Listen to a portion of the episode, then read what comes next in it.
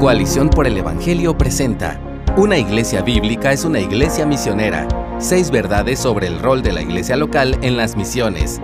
Escrito por Matías Peletay.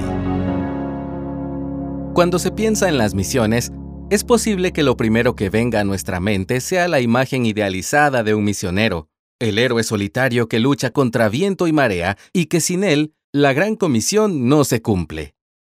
Aunque el rol del misionero es importante, no debemos resumir todo en su figura, porque él no es el único actor que interviene en el cuadro, y ni siquiera es el protagonista. Jesús es el verdadero actor principal en el plan de redención, y él encomendó a todo su pueblo la tarea de anunciar el Evangelio hasta el fin del mundo. Lee Mateo 28 del 19 al 20 y Primera de Pedro 2.9.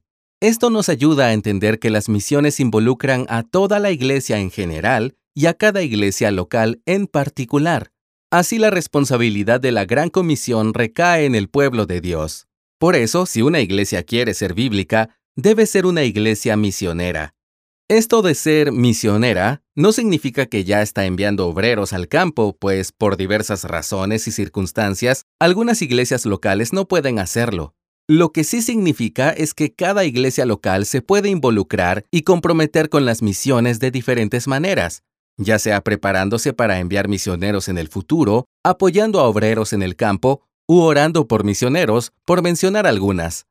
Todo esto resalta el papel vital que una iglesia local tiene en el cumplimiento de la Gran Comisión, por lo que quisiera mencionar al menos seis roles de la iglesia local en las misiones. Número 1. Reconoce a los potenciales no misioneros. Para cumplir su propósito eterno, Dios da a cada uno de sus hijos diferentes capacidades y dones, y los llama a diferentes tareas. Estos aspectos de la vida cristiana se identifican y florecen en el ámbito de la iglesia local. Para un cristiano aislado es difícil discernir qué dones tiene o cuál es su llamado, porque no tiene espacios ni oportunidades para ponerlos a prueba y desarrollarlos, como indica 1 Corintios 12 del 4 al 7. El propósito de Dios es que sus hijos, en la medida en que sirven y son de edificación para sus hermanos, puedan identificar a qué están llamados y cómo deben participar en la gran comisión. Lee Hechos 13 del 1 al 3.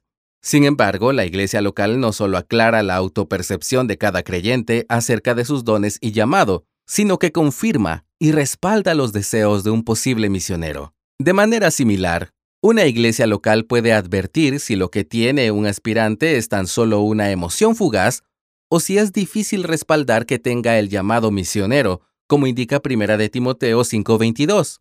En casos así, la iglesia puede animar a estos creyentes a evaluar mejor sus deseos y a fortalecer ciertas áreas de su vida antes de iniciar una preparación misionera formal.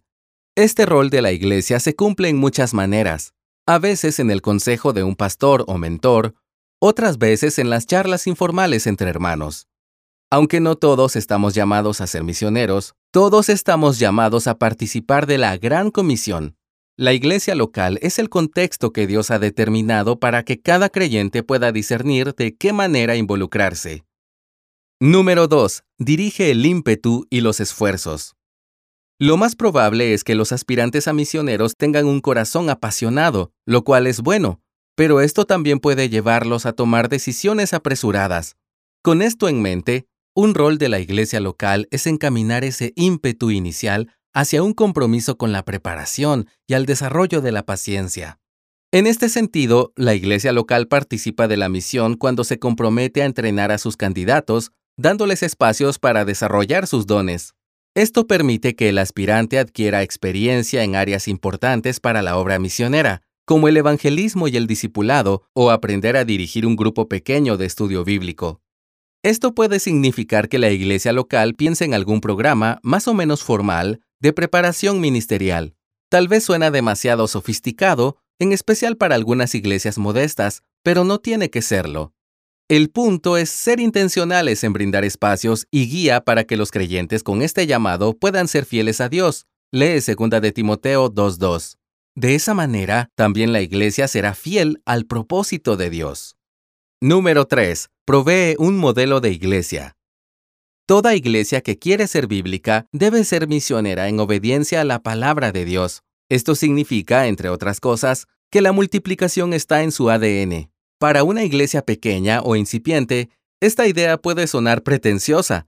Plantar iglesias parece un objetivo irrealizable sin una gran cantidad de miembros o un presupuesto abundante. Sin embargo, una iglesia comprometida con la Gran Comisión, aún desde su inicio y a pesar de sus carencias, tomará decisiones sanas y dará pasos firmes hacia su madurez bíblica. Esa es la lección que las iglesias pobres de Macedonia le enseñaron a la iglesia rica de Corinto, como indica 2 de Corintios 8 del 1 al 7. Este compromiso con la multiplicación de una iglesia local tiene profundo impacto en sus miembros. Cuando la iglesia tiene esta convicción, muchos miembros abrazan la misma meta en el uso de su tiempo, fuerza y dinero. Además, el impacto llega incluso al campo misionero, pues un plantador querrá replicar este modelo de iglesia comprometida con la Biblia y las misiones. Número 4. Suple las necesidades y provee recursos. Tal vez supliendo sea la forma más usual en la que una iglesia local puede comprometerse con las misiones, Gracias a Dios, hay muchas que lo hacen.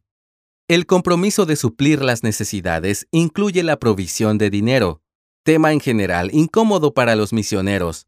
También significa proveer recursos para la obra, como material evangelístico, Biblias o meriendas para las actividades con niños.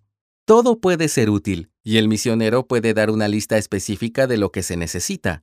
Además, no se debe olvidar las necesidades emocionales y espirituales de los misioneros que se suplen con visitas, llamadas, mensajes de texto y tantos otros detalles de amor fraternal. Una iglesia local que lleva sus convicciones bíblicas a la práctica resultará tan bendecida como la obra misionera a la que ayuda, como Pablo dijo a la iglesia de Filipos en Filipenses 4:17. Me parece importante señalar que el apóstol usó el término koinonía para aludir a la ayuda que los filipenses le compartieron para que realizara su trabajo misionero, según Filipenses 4:14 y 1:7. Este término suele estar relacionado con el sentimiento fraternal al compartir tiempo entre creyentes, pero su uso no se limita a eso. No estoy descartando ese sentido de la coinonía, pero es importante reconocer que el compañerismo cristiano debe materializarse en la obediencia a la voluntad de Dios, lo que incluye la participación concreta con recursos en las misiones. Número 5. Sostiene en oración al misionero y la obra misionera. Aunque podría incluir la oración en el punto anterior, quisiera resaltar su importancia de manera separada. Las iglesias deben participar de las misiones a través de la oración incansable. Oramos con confianza porque Jesús ha triunfado sobre la muerte y el pecado haciendo que el cumplimiento de la gran comisión sea inevitable, según Mateo 28:18. Oramos con seguridad de que Dios nos escucha, porque Él está con nosotros cada día, como indica el verso 20. Oramos para que Él levante más obreros y para que las iglesias locales participen con mayor entrega. Oramos para que los misioneros sean fortalecidos en su soledad y en medio de sus luchas y para que puedan anunciar el mensaje del Evangelio como es debido. La oración eficaz de una iglesia que camina en obediencia a la Biblia puede lograr mucho.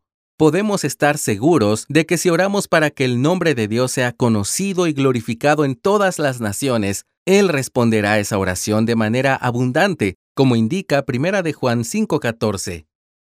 Número 6. Acompaña y aconseja al misionero. Por último, el compromiso de una iglesia con las misiones se demuestra en el acompañamiento que sus líderes y pastores hacen a los misioneros a nivel personal. Me refiero a que los líderes están cerca del misionero para ayudarlo en sus dudas, acompañarlo en las luchas privadas o aportarle consejos frente a los desafíos ministeriales. De esta manera, la iglesia local actúa como una consejera en la tarea misionera. Después de todo, un misionero necesita la perspectiva de otros creyentes con experiencia en el ministerio, quienes pueden entender los dilemas y desafíos propios de la labor. Con entusiasmo y esperanza. Las puertas del Hades no prevalecerán contra la iglesia que cumple su misión bajo la autoridad del Cristo resucitado, como indican Mateo 16, 18 y 18, 28. Él es el verdadero protagonista de esta empresa, el héroe que ha dotado a su iglesia con todo lo que necesita para cumplir su misión. Por eso, cada iglesia local debe participar en las misiones con entusiasmo y esperanza, pues Cristo aseguró la victoria. El compromiso de la iglesia local con las misiones fluye de las maravillosas verdades bíblicas del Evangelio. Gracias por escucharnos. Si deseas más recursos como este, visita coaliciónporelevangelio.org.